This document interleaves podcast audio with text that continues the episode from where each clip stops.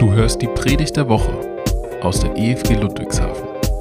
Lass dich von Gott beim Hören berühren. Liebe Gemeinde hier und an den Fernsehern oder an dem Lautsprecher irgendwo. Nehemia hatte dem König Artaxerxes Ersten die Not der Juden in Jerusalem geschildert und hatte ihn um Hilfe beim Wiederaufbau der Mauern von Jerusalem gebeten. Und daraufhin hatte der König für das Land Juda eine eigene Provinz geschaffen. Und er hat Nehemia als Statthalter für diese Provinz ernannt. Und nun hatte Nehemia begonnen, die Mauer wieder aufzubauen. Gegen den Widerstand sehr starker Feinde. Die feindlichen Gegenmaßnahmen ließen auch nicht lange auf sich warten. Und so musste Nehemia Widerständen von außen begegnen. Die Gegner des Mauerbaus haben zu vier Taktiken gegriffen. Wir beginnen mit der ersten Taktik mit Spott und Verleumdung schwächen. Und dabei hören wir auf diesen Spott in Kapitel 3 in den Versen 34 bis 35. Da sagen die Feinde, was machen diese ohnmächtigen Juden da? Soll man sie gewähren lassen? Werden sie opfern? Werden sie es in diesen Tagen schon vollenden? Werden sie die Steine, die doch verbrannt sind, aus dem Aschenhaufen wieder lebendig machen? Lass sie nur bauen. Wenn ein Fuchs auf ihre steinerne Mauer springt, dann reißt er sie ein. Dass sich Nehemia mit seinen Männern an die Arbeit macht, das löst bei den Feinden Zorn und Empörung aus. Ihr ätzender Spott trifft die Juden ganz tief. Sie müssen hören, dass sie ohnmächtig seien, Sie müssen hören, dass ihre Feinde davon überzeugt sind, die Bauarbeiten jederzeit einstellen lassen zu können. Sie müssen hören, dass sie gar nicht in der Lage sind, die Mauer wieder aufzubauen, sondern dass das nur die Götter könnten, die sie dann anrufen müssten. Und sie könnten diese Arbeit ohnehin niemals erfolgreich beenden, weil die Steine, die noch übrig waren, ja gar nicht mehr zu gebrauchen waren. Und sie seien im Übrigen auch nicht in der Lage, überhaupt eine standfeste Mauer zu bauen. Ein Fuchs kann dagegen springen und sie fällt wieder ein. Ihr Lieben, die Juden mussten das damals sicherlich nur, nicht nur einmal hören, dass ihnen ihre Feinde das entgegengeschrien haben. Sie haben es ihnen täglich entgegengeschrien. Und wenn ihnen dann bei der Arbeit etwas nicht gelungen ist, dann war natürlich schnell die Frage da, ob die Feinde nicht vielleicht doch recht hatten. Das ist das Ziel dieser Taktik. Verunsicherung, Demotivation. Und auch wir erleben heute in Kirchen und Gemeinden diese Taktik. Ihr seid doch viel zu schwach. Ihr seid viel zu wenig, ihr seid viel zu unerfahren. Es fehlt euch in Ressourcen und ihr glaubt doch wohl nicht, ihr würdet geeignete Räume und die erforderlichen Genehmigungen bekommen. Und im Übrigen interessiert sich ohnehin niemand für euch. Das kann ganz tief treffen. Und das kann Verunsicherung und Mutlosigkeit auslösen. Wir kommen zur zweiten Taktik. Verwirrung stiften. In Nehemiah 3,38 heißt es, aber wir bauten die Mauer und schlossen sie bis zur halben Höhe und das Volk gewann neuen Mut zu arbeiten. Hey, die erste Taktik ist ins Leere gelaufen. Die Mauer, der, der Mauerbau geht trotz dieser Verunsicherungstaktik zügig weiter. Und er wird auch handwerklich gut. Und so müssen die Feinde wütend erkennen, dass sie wertvolle Zeit verloren haben. Aber jetzt wollen sie mit, auf breiter Front mit Waffengewalt angreifen. Als aber Sanballat und Tobia und die Araber und die Ammoniter und die Ashdoditer hörten, dass die Wunden der Mauern Jerusalems heilten, weil die Lücken angefangen hatten, sich zu schließen, wurden sie sehr zornig und verschworen sich alle miteinander hinzuziehen, um gegen Jerusalem zu kämpfen und dort Verwirrung zu stiften. Diese Taktik wäre am Anfang des Mauerbaus sehr gefährlich gewesen, denn da hatten die Juden ja noch überhaupt keinen Schutz. Und ihre Feinde waren viel zahlreicher, viel besser bewaffnet und auch viel erfahrener im Kampf. Aber inzwischen war die Mauer ein Stück hochgewachsen. Und so konnten die Juden die Angriffe die so rings um die Mauer stattfanden, abwehren, weil sie sich hinter der Mauer verstecken konnten. Heute versucht man mit Medienkampagnen gegen Kirchen und Gemeinden, mit Beschwerden bei politischen Organen und mit Klagen bei Gerichten solche Verwirrung zu stiften.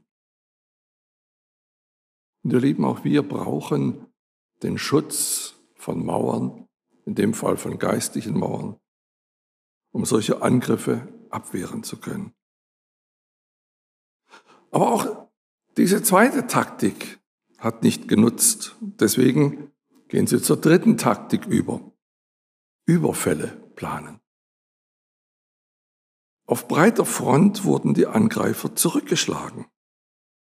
Nun wollten sie es konzentriert an einer Stelle versuchen und mit der ganzen Übermacht, die sie darstellen konnten. Ihre zahlenmäßige Übermacht würde erdrückend sein für die Juden. Nehemiah schreibt, unsere Widersacher aber dachten, sie sollen es nicht erfahren noch sehen, bis wir mitten unter sie kommen und sie töten und dem Werk ein Ende machen.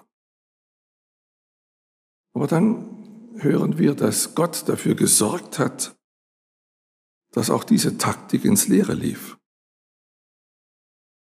Und heute? Wie ist es heute mit den Gemeinden und den Kirchen? Angriffe, Attentate, Demonstrationen gegen Kirchen und ihre Mitarbeiter, Verhaftungen, Todesurteile sind in vielen Ländern an der Tagesordnung. Aber immer wieder erleben wir, dass Gemeinden und Kirchen nicht untergehen, sondern gestärkt aus diesen Angriffen hervorgehen. Und so gehen die Feinde zur vierten Taktik über. Zermürben. Immer wieder waren sie vergeblich gegen die Mauern angerannt. Und jetzt machen sie es noch häufiger mit Nadelstichen.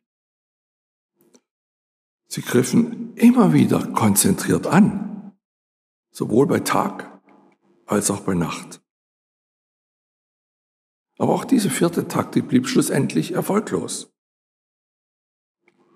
Und auch heute erleben Christen weltweit diese Taktik der Zermürbung. Verbote und Bedrängnis, Verfolgung nehmen immer mehr zu. Und doch wachsen gerade die Gemeinden in den Ländern, in denen das passiert. Wie war es möglich, dass die Feinde bei Nehemia und seinen Leuten niemals mit ihren Manövern, mit ihrer Taktik Erfolg hatten? Können wir davon lernen? Wie unsere Gegenmaßnahmen nach den heutigen Störmanövern aussehen sollten? Dazu wollen wir erstmal die Gegenmaßnahmen bei Nehemia ansehen und gucken, ob wir dann für uns dann Rückschlüsse ziehen können. Gehen wir also nochmal von vorne los. Taktik 1, Spott und Verleumdung. Gegenmaßnahme, Gebet. Nehemiah erkennt sofort die Gefahr der Demotivation und er klagt diese Gefahr nicht seinen Mitarbeitern. Er jammert nicht darüber. Er klagt sie Gott. Höre unser Gott, wie verachtet wir sind. Lass ihren Hohn auf ihren Kopf kommen, dass du sie der Plünderung preisgibst und in einem Land, in dem man sie gefangen führt. Decke ihre Missetat nicht zu und ihre Sünde tilge nicht vor dir, denn sie haben dich vor den Bauleuten gelästert. Nehemiah bringt die Not zu Gott. Er sagt Gott die ganze Verachtung, die ihm und seinen Leuten von den Feinden entgegenschlägt. Aber Nehemia erkennt auch, dass der Hohn und der Spott der Feinde in Wirklichkeit gegen Gott gerichtet sind.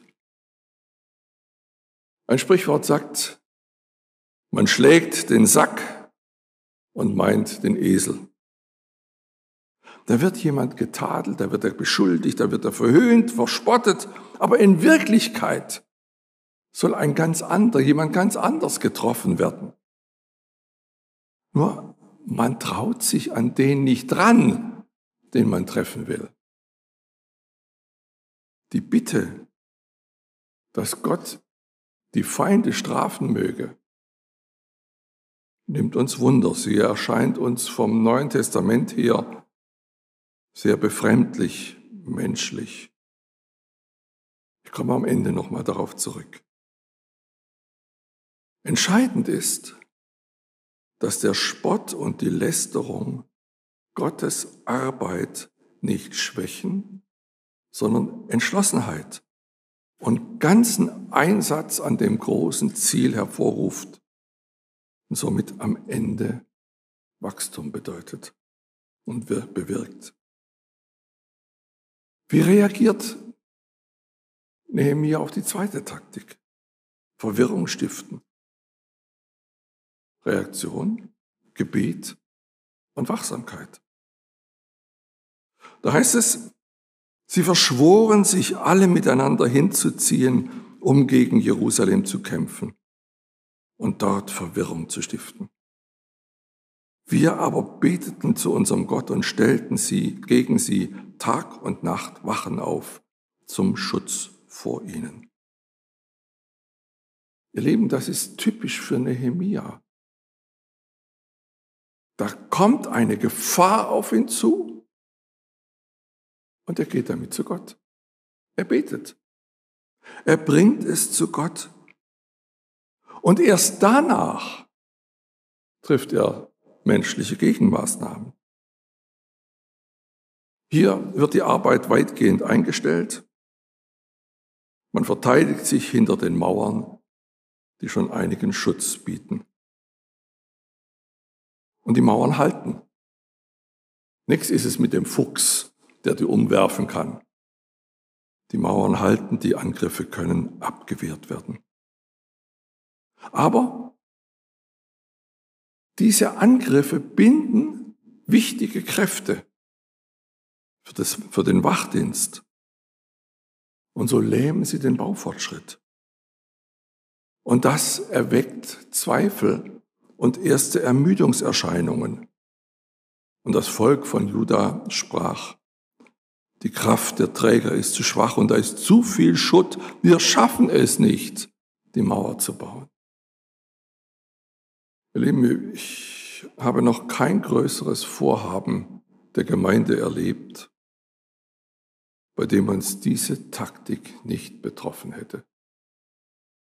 Da kam immer was dazwischen. Und oft hatten wir bei uns sehr viel Schutt wegzuräumen. Aber das Gebet war dann immer die Mauer für uns. Die Mauer gegen alle Zweifel. Wie reagiert Nehemiah auf die dritte Taktik, Überfälle planen?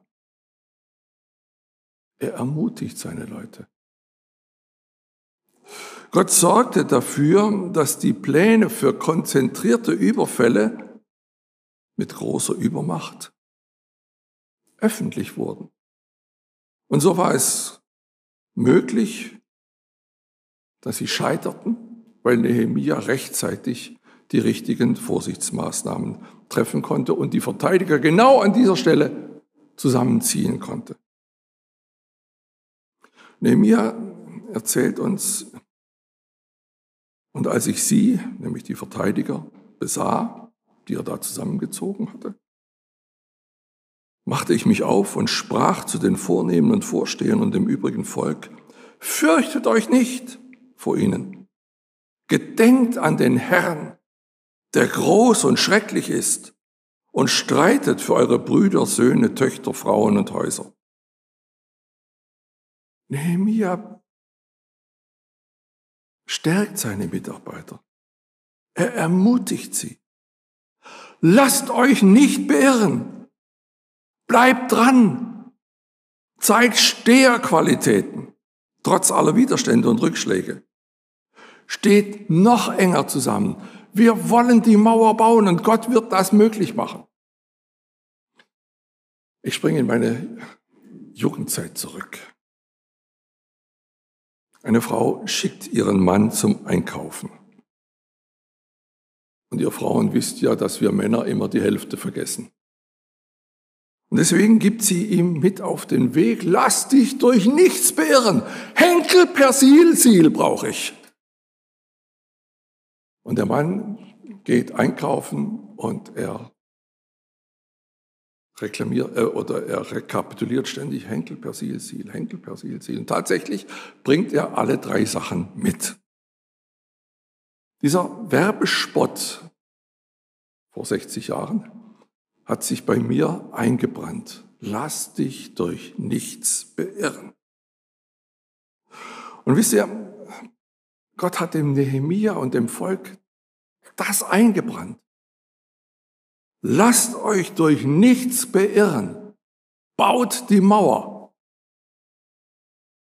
Und auch heute werden wir Ziele, die Gott uns ins Herz hineingebrannt hat, nicht ohne Widerstände erreichen.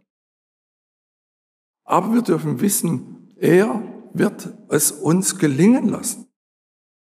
Und deswegen lasst euch durch nichts beirren. Wie reagiert Nehemiah auf die vierte Taktik? Ermüden, zermürben. Mit Wachsamkeit und mit gelebter Einheit. Und es geschah hinfort, dass die Hälfte meiner Leute am Bau arbeitete. Die andere Hälfte aber hielt Spieße, Schilde, Bogen und Panzer bereit. Und die Obersten standen hinter dem ganzen Haus Juda. Und ich sprach zu den Vornehmen und Vorstehern und zum übrigen Volk, das Werk ist groß und weit und wir sind auf der Mauer weit verstreut und fern voneinander. Wo ihr nun die Posaune tönen hört, dort sammelt euch zu uns. Unser Gott wird für uns streiten. Auch hier wieder Motivation. Auch hier wieder Ermutigung.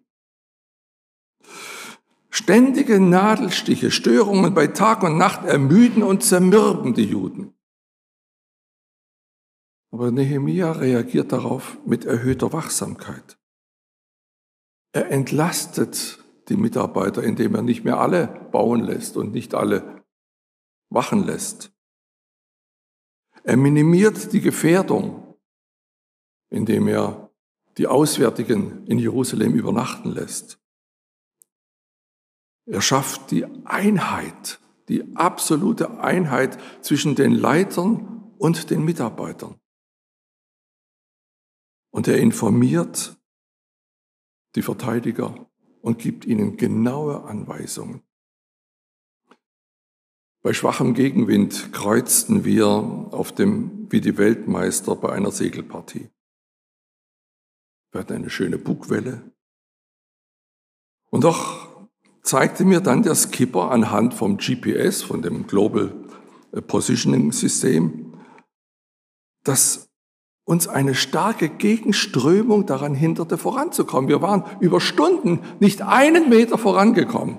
Ich weiß nicht, Monika, ob du bei der, bei der Tour dabei warst oder ob es eine andere war. Beim Zeitdruck wäre das für uns sehr demotivierend gewesen. Aber wir hatten keinen Zeitdruck, von daher war es uns egal. Aber schließlich musste der Skipper den Diesel einschalten, damit wir vorankamen. Und das wurde mir zu einem Bild für die Gemeinde. Manchmal spüren wir den Wind. Wir sehen eine wunderschöne Bugwelle. Es geht voran. Wir kreuzen frohen Mutes, bis wir merken, nein, wir kommen eben nicht voran. Wir kreuzen auf der Stelle. Wir können gerade noch mit aller Kraft unsere Position halten. Heimliche Widerstände führen zu Ermüdung, führen zu Rückschlägen und zur Resignation. Und gerade hier brauchen wir große Wachsamkeit. Gerade hier brauchen wir die Einheit als Gemeinden, als Mitarbeiter. Nirgends ist Gebet wichtiger als in solchen Situationen. Und Gott sagt uns dann, lasst euch durch nichts beirren. Ich bin doch auch noch da. Und wenn wir uns dann auf Gott besinnen, dann wirkt er die Kraft zum Vorankommen. Ähnlich wie der Diesel beim Schiff. Vier Taktiken der Feinde haben wir von kennengelernt und vier Reaktionen, mit denen Nehemia darauf geantwortet hat. Bei diesen Reaktionen ist mir aufgefallen, dass Nehemia nie mit gleicher Münze heimgezahlt hat. Nehemia hat auch nie versucht, den militärischen Erstschlag zu führen. Sein Erstschlag war, das Gebet zu suchen, Gott zu suchen, die Dinge mit Gott zu besprechen. Und dann war er wachsam und er sorgte für Wachsamkeit. Er ermutigte seine Mitarbeiter. Er erinnerte sie an Gottes Auftrag und an Gottes unbegrenzte Kraft und Macht. Und er gab Anweisungen. Er konzentrierte sich immer aufs Wesentliche und er war in allem ein Vorbild für seine Mitarbeiter. Die Gefährdung von außen blieb die ganze Zeit. Der Kraftaufwand wurde größer. Aber die Gewissheit, dass Gott hinter ihnen stand, dass Gott zu ihnen stand, diese Gewissheit setzte neue Kräfte frei. Die Arbeit ging weiter. Und am Ende haben sie ihr Ziel erreicht. David singt in Psalm 18, als mir Angst war, rief ich den Herrn an und schrie zu meinem Gott. Da erhörte er meine Stimme von seinem Tempel und mein Schreien kam vor ihn zu seinen Ohren. Er errettete mich vor meinen starken Feinden, von meinen Hassern, die mir zu mächtig waren. Er führte mich hinaus in ins Weite. Er riss mich heraus, denn er hatte Lust zu mir. Nehemiah und seine Mitarbeiter haben genau das, was David im Psalm 18 singt, beim Mauerbau erlebt. Nehemiah bekennt Gott seine Hilflosigkeit in vielen, vielen Situationen. Aber dann hat Gott ihm immer wieder einen neuen Plan, neue Kraft geschenkt. Jeder Leiter steht immer wieder vor kritischen Situationen, in denen er ohne Gott scheitern wird, aber mit Gott den Sieg gewinnt. Und ein guter Leiter wird deshalb nach dem Vorbild von Nehemia nicht vergelten und nicht beleidigen, sondern vergeben. Er wird segnen und Gutes wünschen. Er wird den anbeten, der ihn führt und der ihm Kraft gibt. Und das hat Nehemia in seinem Leben umgesetzt. An dieser Stelle möchte ich noch einmal, wie versprochen, auf das Gebet des Nehemia zurückkommen. Gott möge die Feinde strafen. Dieses Gebet erscheint uns, die wir vom Neuen Testament herkommen, befremdend menschlich. Jesus Christus ruft uns dagegen dazu auf, zu vergeben, unseren Feinden und für unsere Feinde zu beten und alles andere Gott heimzustellen. Und Jesus selbst bittet Gott am Kreuz, Herr, vergib ihnen, denn sie wissen nicht, was sie tun. Ich glaube, das ist das Schwerste an Reaktion, was Gott von uns fordert. Vergeben. Und ich schließe mit einem Zitat des früheren bayerischen Landesbischofs Johannes Hanselmann. Er sagt, vergeben. Für viele Menschen ist das eine harte Forderung. Doch mit weniger als mit dieser Bedingung will es Jesus nicht tun. Der Unfriede zwischen Menschen bildet für ihn eine definitive Sperre im Blick auf das Gebet. Und hier drängt sich dann auch die Frage auf, ist unser Beten oft deshalb so fruchtlos, weil wir mit anderen Menschen im Unfrieden leben? Vergeben und beten, beides gehört zusammen. Und das Wissen, Gott steht hinter uns. Und Gott will, dass wir weiterkommen, dass wir vorankommen, auch als Gemeinde. Amen.